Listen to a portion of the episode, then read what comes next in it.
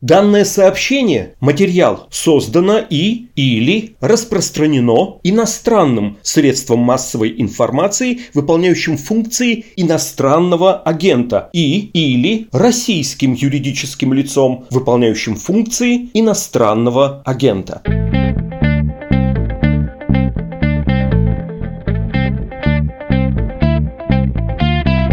Здравствуйте, вы включили подкаст «Медуза» о новостях, которые долго остаются важными. Он называется «Что случилось?». Меня зовут Владислав Горин, моего собеседника Иван Павлов. Это адвокат, и говорю не по доброй воле, гражданин Российской Федерации, признанный этой самой Российской Федерацией СМИ иностранным агентом. Здравствуйте, Иван. Добрый день. Мы с вами еще вчера договаривались встретиться в нашем подкасте, чтобы обсудить то, как вы с соратниками в условиях далеких от идеальных э, перепридумываете способ защиты обвиняемых в делах по госизмене и по шпионажу. Но за последние сутки с вами лично случились кое-какие новости, так что, боюсь, с них придется начать. Давайте напомним, может быть, вообще самый общий контекст, что с вами случилось в 2021 году, как вы весной стали из адвоката сами подозреваемым, сами фигурантом дела. Могу я вас попросить это сделать? Мне вам сейчас надо будет рассказать всю свою жизнеописание, которое начинается с 30 апреля 2021 года. Но из адвоката я ни в кого не превратился, что самое главное. Да, я до сих пор адвокат и этим горжусь. И за этот статус я борюсь уже, ну, сказать так, год, может быть, даже чуть больше, поскольку с октября прошлого года Минюст начал эту атаку – конечно, не сам Минюст, а наши настоящие процессуальные оппоненты, коими являются Федеральная служба безопасности, именно они начали как бы пытаться вставлять палки в колеса моей профессиональной деятельности и пытаться вытеснить меня из тех дел, которые я веду в качестве защитника, сделать так, чтобы я не мог защищать своих доверителей, не мог оказывать помощь своим подзащитным, которых они обвиняют в страшных преступлениях. И им бы хотелось э, это делать уже без меня и в тиши и тени своих кабинетов уничтожать, просто уничтожать э, тех людей, которых они обвиняют в страшных преступлениях. Это государственная измена, шпионаж и так далее.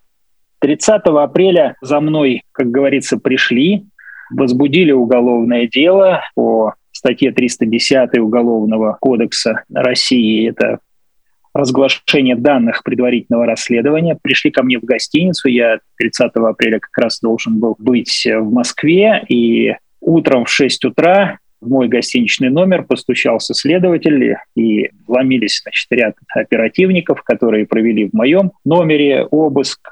Также одновременно обыск проходил меня в офисе в Петербурге, у меня в квартире в Петербурге – и еще у одного человека, который работал с нами раньше в качестве айтишника, также прошел обыск дома, сразу по нескольким адресам, но это такая стандартная практика, когда веерным образом в одно и то же время проходит обыск в разных местах по одному уголовному делу. И вот с тех пор уже эта атака а, приобрела новый характер, уже уголовно-правовой. Если раньше пытались меня преследовать э, в дисциплинарном порядке, да, то есть когда Министерство юстиции обращалось в мою палату с октября прошлого года, обращалась в мою палату и требовала применить ко мне сначала просто меры дисциплинарного реагирования, да, меры дисциплинарной ответственности, затем настала просить конкретную меру дисциплинарного воздействия, именно лишить меня статуса.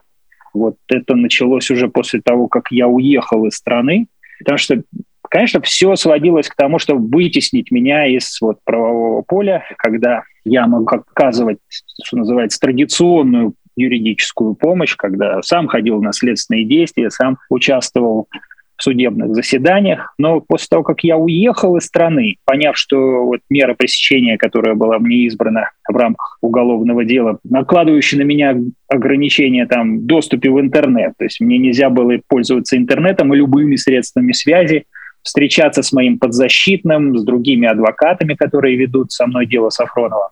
И я понял, что просто, ну вот я не могу в России нормально работать для того, чтобы оставаться полезным для своего подзащитного, для одного, для остальных.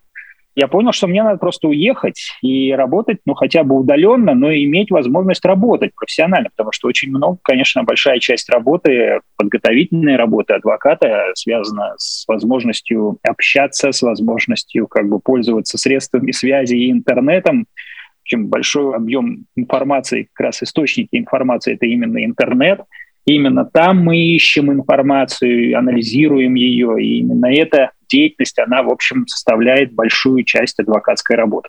Спасибо большое. Небольшое уточнение. Иван Сафронов, обвинение в госизмене, бывший журналист, действующий, до сих пор не уволенный советник главы Роскосмоса. Вы были его защитником. И 310-е разглашение данных предварительного расследования вам вменяется именно в связи с его защитой. Я не был адвокатом Сафронова. Я остаюсь адвокатом Сафронова до сих пор и как и адвокатом, защитником других своих доверителей, с которыми, конечно, вот после того, как в отношении меня избрали меру пресечения и ограничили меня в возможностях осуществлять адвокатскую деятельность внутри России, с каждым из них мне пришлось договориться, и они поддержали это решение о том, чтобы я выехал и уже дистанционно оказывал им помощь, которой они до сих пор нуждаются. Так вот, все, что делали мои процессуальные оппоненты, это пытались, конечно, посадить меня, наверное, совсем было выходило за какие-то рамки возможного, хотя сейчас я уже понимаю, может быть, они жалеют об этом. И поэтому было принято решение из страны меня как-то так вот выгнать. Ясно, что все эти ограничения, при том, что ограничения не касались только одного, возможности уехать, никого не спросив при этом представляли себя такой коридор, конец которого был в международном аэропорту. Я понял, что, в общем, мне будет лучше уехать для того, чтобы продолжать оставаться полезным для подзащитных. Уехав из страны, я продолжил свою работу, но расчет наших процессуальных оппонентов да, был в другом, потому что я как раз уеду и, как говорится, с глаз долой, из сердца вон, и прекращу как бы вот влиять на ситуацию, которая развивается в уголовных делах, и Ивана Сафронова, и Валерия Голубкина, и Валерия Митько, и других уголовных делах, которые я веду. Я продолжал работать, уехав. И они почувствовали, что совершили как бы ошибку, что их план не сработал, что я уехал, но продолжаю работать и также влиять. И также им это было определенное препятствие того, чтобы им расправляться с моими подзащитными. Поэтому они начали уже проявлять более такие активные действия, переформатировали вот эти представления Министерства юстиции, которые пачками теперь уже направляются в палату адвокатов, где они рассматриваются. И теперь уже требования носят просто лишить меня адвокатского статуса. В четвертый, да, кажется, раз это происходит? Да, вчера я узнал, что уже четвертое представление по мою душу пришло в адвокатскую палату Санкт-Петербурга. Еще не успели толком рассмотреть третье представление, как уже пришло четвертое. Вот так вкратце, да, я попытался вам обрисовать то, что со мной происходит.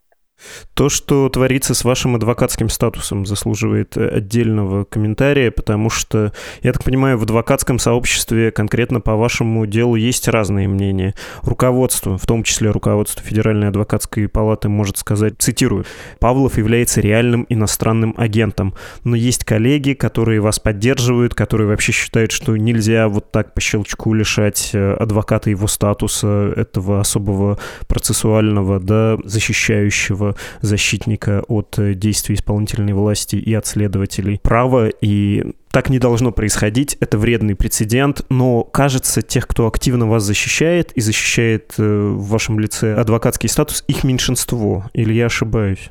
Ну, вы ошибаетесь. Их как раз большинство. К сожалению, сегодня в руководстве адвокатуры есть люди, которых я с трудом могу назвать коллегами. И то, что они там есть, никак не украшает адвокатуру, а скорее наоборот и является реальным таким тормозом в развитии, защите и укреплении независимости российской адвокатуры. И вот это высказывание, ну, оно совсем не адвокатское. Понимаете, так адвокаты просто не должны говорить. Тем более адвокат, который как бы наделен какими-то там полномочиями функционера в адвокатуре. Но это отдельный разговор, как говорится, о проблемах, которые сейчас испытывает российская адвокатура и проблемы, скажем так, вот в той части адвокатуры, которая называется номенклатурой. Но что касается рядовых адвокатов, что касается основной массы, я не слышал ни одного мнения, чтобы кто-то сказал, что Павлова преследуют не за его профессиональную деятельность. Большинство, подавляющее большинство согласно с этим тезисом. И я благодарен коллегам, которые проявляют адвокатскую солидарность. Я ее чувствую, потому что я общаюсь с многими адвокатами, у меня у самого вот есть чат защитников э, Ивана Павлова, реальные, то есть реальные адвокаты, которые согласились защищать меня в рамках уголовного дела, возбужденного да, в отношении меня. И там около ста адвокатов. Только те адвокаты, которые непосредственно мне помогают, понимаете? А сколько адвокатов мне пишет постоянно письма поддержки, какие-то слова, комментируют мои посты на Фейсбуке и выражают тоже свою поддержку. Поэтому этот одинокий писклявый голос, который прозвучал, скажем так, из, может быть, самого верха, конечно, адвокатуры, но он, ну что ж, адвокатура у нас, конечно, не монолит, там есть разные голоса. Вот есть и такие. На мой взгляд, они никак не красят нашу профессиональную корпорацию, но они просто вот существуют. Об этом надо знать. Попробую все-таки максимально осторожно сформулировать, тем более, что я плохо себе представляю эту среду и как это будет. Но у меня сейчас полное впечатление, что вас все-таки не быстро, ну, то есть уже не было такого однозначного быстрого согласия, но статусы лишат, и отвергнув множество пунктов, которые вам предъявляются, на какой-то из коллегия все-таки согласится. У вас нет такого же впечатления, что лишение вас адвокатского статуса ну, неизбежно, что ли? Ну, есть такое ощущение. И это ощущение как бы основано как раз вот на этом тезисе, на то, что есть э, проблемы в адвокатуре, и они, эти проблемы, они как раз вот там, к сожалению, руководство адвокатуры состоит не всегда из тех лиц, которые понимают ценность независимости российской адвокатуры да, и иногда встречаются такие, которые готовы на какие-то компромиссы, на какие-то жертвы этой независимости в обмен непонятно на что. И как раз вот то, что произошло при рассмотрении моего третьего дисциплинарного дела, ну, свидетельствует, наверное, о наличии желания достичь такого компромисса, хотя то, что появилось четвертое представление, говорит, что компромисса никакого быть не может. Если кто-то думает, что вот они сейчас чуть-чуть накажут Павлова и его оппоненты успокоятся, ну так нет, не успокоится. И здесь одно наказание, да, это уступка будет рассматриваться как слабость. А слабых бьют. Таков закон, понимаете, которым руководствуются наши процессуальные оппоненты. Их просто надо знать. Иногда, когда пытаешься выбрать между одним и другим злом, между малым и большим, да, вот иногда можно выбрать оба. А, парафраз известного высказывания про войну и позор, когда выбираешь между тем и другим. Выбираешь позор, потом получаешь и войну тоже. Давайте еще, может быть, немножко скажем про поправки Минюста в закон об адвокатуре, которые системно на уровне нормы тоже, в общем, постулируют, видимо, будут приняты превалирование исполнительной власти над защитниками. Как вам кажется, мы уже в какой точке? Мы прошли, когда адвокатура позднего Советского Союза, Брежневская, была более независимой и жила по каким-то более предсказуемым правилам, на ее статус посягали меньше, чем сейчас. Или нет, мы еще до позднего Брежнева не доросли чуть лучше. Вы знаете как, вряд ли такими образами мы можем сейчас описать ситуацию, потому что все-таки ну, время тогда было другое. Да. И адвокаты тогда были тоже другими. Нам надо сейчас понимать, что сейчас происходит. Вот, на мой взгляд, что сейчас наша адвокатура вот страна развивалась, и люди существенным образом выросли как общество, как сообщество граждан. А вот адвокатура, мне кажется, подзадержалась в своем развитии, и у нас еще внутри корпорации остаются какие-то такие советские формы конструкции, скажем так, которые есть. Как-то наша корпорация, на мой взгляд, не до конца соответствует э, духу сегодняшнего времени. Хотя, в общем, очень хорошо соответствует э, представлению государства о том, каким адвокатура должна быть. Такое государство, которое у нас сейчас есть. Я не буду сейчас оценок давать, у каждого свои оценки есть. Кто-то скажет, что это действительно демократическое государство, кто-то назовет его тоталитарным. Я говорю, что вот оно такое, какое оно есть, и каждый из нас понимает, мы не можем обманывать самих себя. Каждый видит, какое государство. Так вот, этому государству выгодна такая адвокатура. Между тем, адвокатура по своей природе – это независимая корпорация, да, потому что ну, мы защищаем людей, которых обвиняет государство.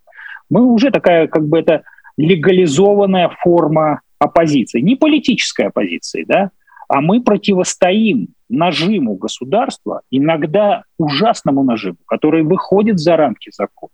Да? И мы вынуждены об этом говорить государству, возвращая его вот в эти рамки. Но государство не хочет от нас этого слышать, поэтому оно предпринимает по отношению к корпорации разного рода, так сказать, атаки, попытки повлиять. И здесь уже как бы зависит от того, что вот в надстройке, да, в элите, те лица, которые сейчас руководят адвокатурой, да, от их настроения, от их, э, скажем так, характера, что зависит, как дальше будет адвокатура развиваться. Кто-то постоянно, так сказать, говорит о том, что ну вот не надо высовываться, надо пережить, надо вот сейчас а смысл какой? Вот всегда, как бы, когда ты говоришь о каком-то компромиссе, надо понимать, что ты получаешь взамен.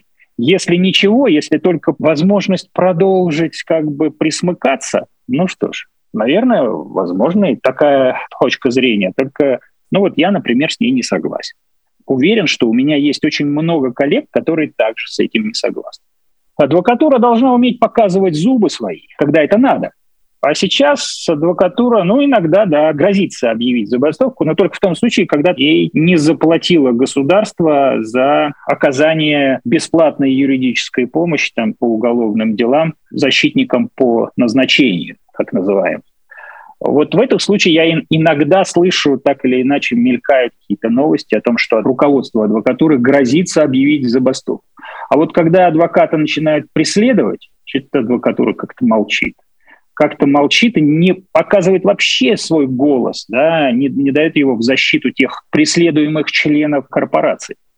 Между тем, у меня вот, например, есть хороший пример адвокатура в Грузии, где руководитель адвокатуры выходил в пикеты, когда членов его корпорации кто-то начинал преследовать.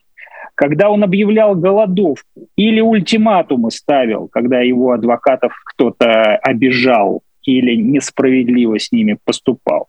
Вот для меня это пример, который, знаете что, повлек? Вот у нас можно очень легко сравнить, потому что надо сравнивать всегда то, что сравнимо между собой. Я не предлагаю сравнивать адвокатуру России с адвокатурой Соединенных Штатов Америки, например, да? ну, потому что ну, в разных плоскостях здесь. Давайте сравним адвокатуру России с адвокатурой Грузии. Ну вот мы как бы из одного советского куста выросли у нас приблизительно одна и та же правовая система.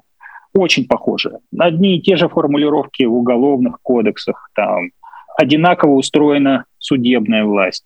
То есть сравнимо между собой. Вот то вы знаете, какой процент оправдательных приговоров, доля оправдательных приговоров в России? В России обвинительных 97 с лишним, ну то есть процента 3 в лучшем случае. Вы абсолютно не правы значительно меньше 1%. 0,17%. Да? А вы знаете, сколько в Грузии? Ну, надеюсь, что побольше. 8%.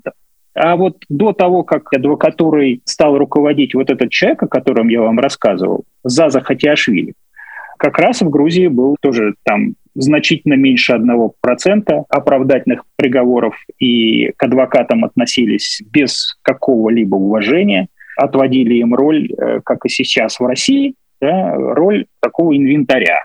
Ну вот обязательно адвокат, да, ну вот надо, чтобы адвокат был, ну вот вам адвокат, да, а слушать его никто не собирается, и тем более, так сказать, прислушиваться.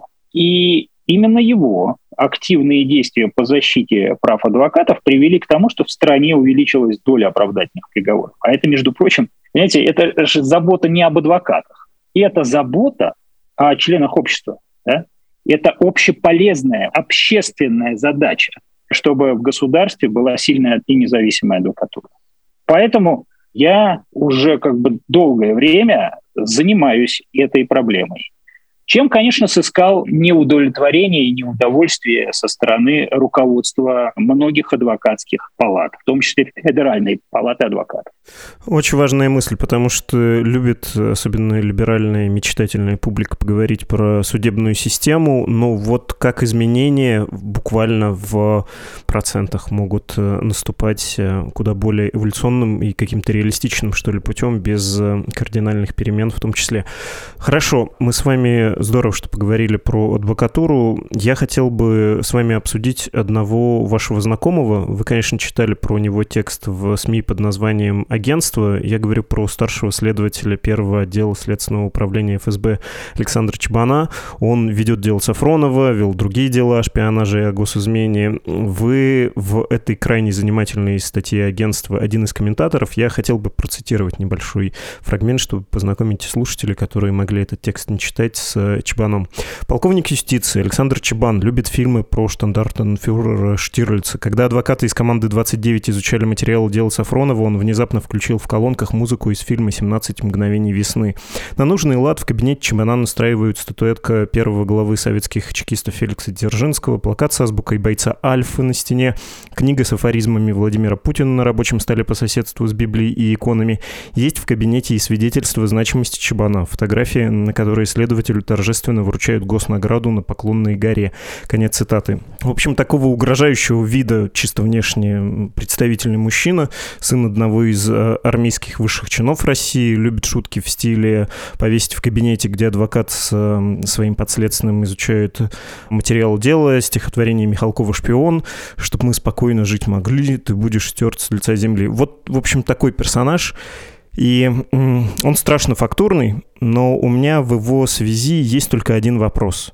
Вот эта тактика его, его коллег, вся вот эта построенная система ловли шпионов и госизменников, она насколько, ну, повторюсь, при том, что она выглядит страшно дискредитированной, выглядит огромной профанацией, она может хоть кого-то ловить настоящего, настоящих шпионов? Так а настоящих шпионов, понимаете, их же действительно надо ловить. А здесь никто не ловит. Это уже система, скажем так, которая, к сожалению, живет не целями защиты государственной безопасности. Это система, которая живет э, показухой важности своей службы и, скажем так, зарабатывания каких-то преференций с точки зрения карьерного роста потому что каждое такое дело влечет очень существенные бонусы в плане продвижения по службе. И награды, и медали, и новые звания, и как новые должности. Тут как бы в этом плане растут просто все как на дрожжах. Не только следователи, там оперативные сотрудники, даже прокуроры. Поэтому это система, которая, конечно, встроена в систему госбезопасности. Да? Но вот я вот за свою 25-летнюю практику адвокатом, да, и частым участием э, в делах, связанных э, с госизменой и шпионажем, я настоящих шпионов так как бы не увидел среди своих подзащитных. Это были все люди, которые совершенно случайные, действия которых, ну, необоснованно подтягивалось просто, да, вот просто ухватились, что называется, за какой-то совершенно неочевидный повод. И, как у нас говорят, натянуть сову на глобус, да, вот попытка подтянуть на статью вот те, те действия, которые были совершены. Вот именно так я представляю, что происходит. Понятно. Хорошо, давайте поговорим про первый отдел, но не Следственного управления ФСБ, а про ваш. Расскажите, чем новый проект э, будет отличаться от закрытого под давлением власти в этом году, который назывался «Команда 29», и можно ли сказать, что вы как-то попробовали перепридумать вашу работу, работу защитников вот в этих условиях, когда крайне сложно защищать людей, обвиненных в госизмене или шпионаже? Или нет, это вы просто делаете делаете еще одну попытку, против лома нет приема, но раз вам всунули, вы упали, ну что, не лежать же, встали и опять поехали. Мы просто поняли, что надо, разумеется, продолжать делать то, что мы можем делать, то, что мы умеем делать, но теперь приходится это делать издалека. Мы не можем этим заниматься внутри России, нас оттуда выгнали. Поэтому мы переформатировались. Приблизительно тематика осталась та же самая, но мы ее немножечко расширили. Мы будем заниматься закрытыми процессами. Да? Вот то, что скрывается как раз от публики за закрытыми дверями следственных кабинетов, за закрытыми судебными заседаниями, мы будем об этом рассказывать так, чтобы не нарушать никакие государственные тайны. Да? Мы это умеем делать, мы умеем участвовать в таких процессах, мы знаем, как они происходят, какие там есть подводные камни, для чего иногда закрываются процессы. Мы часто видим, что они закрываются как раз для того, чтобы общественность не знала о тех нарушениях, которые там есть. И мы будем рассказывать именно об этих нарушениях. Опять-таки я говорю, мы не будем раскрывать никакие государственные тайны, мы не будем нарушать никаких законов. Но мы будем, мы будем рассказывать о тех нарушениях, которые происходят за закрытыми дверями под завесой секретности – и в тех процессах, которые закрыты необоснованно, на наш взгляд, либо закрыты для того, чтобы общественность не узнала как раз о тех вопиющих нарушениях, которые в них происходят. Понятно. У вас есть там коллеги, которые не будут, я так понимаю, фигурировать нигде в открытую, чтобы не подвергаться опасности. Вы все-таки какой-то элемент конспирации тут вводите с поправкой на новые условия? Ну, конечно, понимаете, мы не должны забывать о том, что то, что сейчас законная деятельность, э, даже та деятельность, которая происходит совершенно в рамках закона, что она не может повлечь каких-то негативных антиправовых, может быть, но негативных последствий для тех, кто ее видит. Поэтому участие в нашем сообществе – это не какая-то закрытая группа, да, это не команда, да, это открытое сообщество, к нему можно примкнуть, можно на какое-то время примкнуть к нашей, так сказать, деятельности, да, она будет носить разный формат, и анонимный, и открытый, и люди могут об этом говорить, они сами берут на себя риски в этом случае. Да мы со своей стороны можем предложить нашу экспертизу, которая, так сказать, э, заключается в том, что мы глубоко погружены в эту тематику, знаем, как происходит э, расследование этих дел и рассмотрение в судах. Мы хорошо знаем, что такое государственная тайна, и можем отделить, как говорится, мух от котлет, и не разглашая никакую государственную тайну, все-таки рассказать о тех нарушениях, которых должна знать общественность. Ну и, конечно, кроме экспертизы у нас есть медийный ресурс, э, который мы собираемся развивать, и на котором мы собираемся как раз публиковать все то, что узнали о тех нарушениях, которые в общем, встречаются в этих закрытых судебных процессах. Последний вопрос.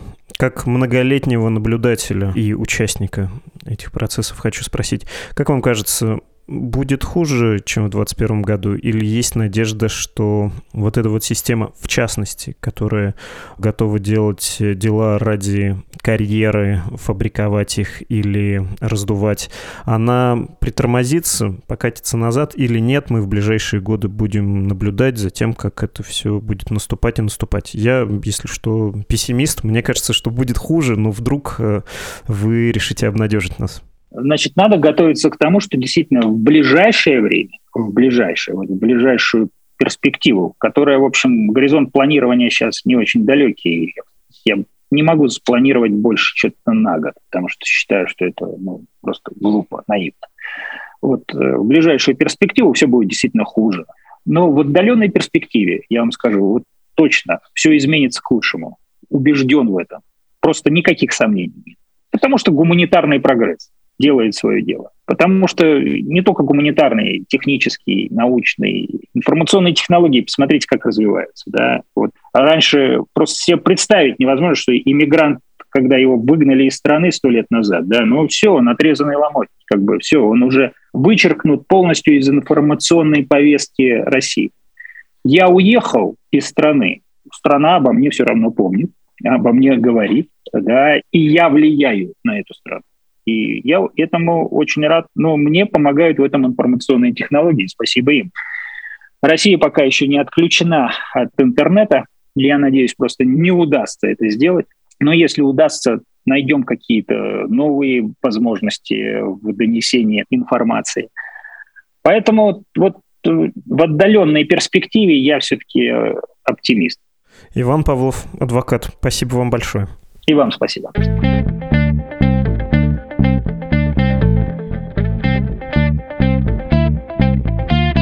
Вы слушали подкаст «Что случилось?» Он о новостях, которые долго остаются важными. Поддержать подкаст и «Медузу» можно на странице support.meduza.io, высказать нам свои мысли по адресу подкаст собакамедуза.io. С вами были редактор подкаста Лора Суслова, автор музыки Виктор Давыдов, ну и я, Владислав Горин. До завтра. thank you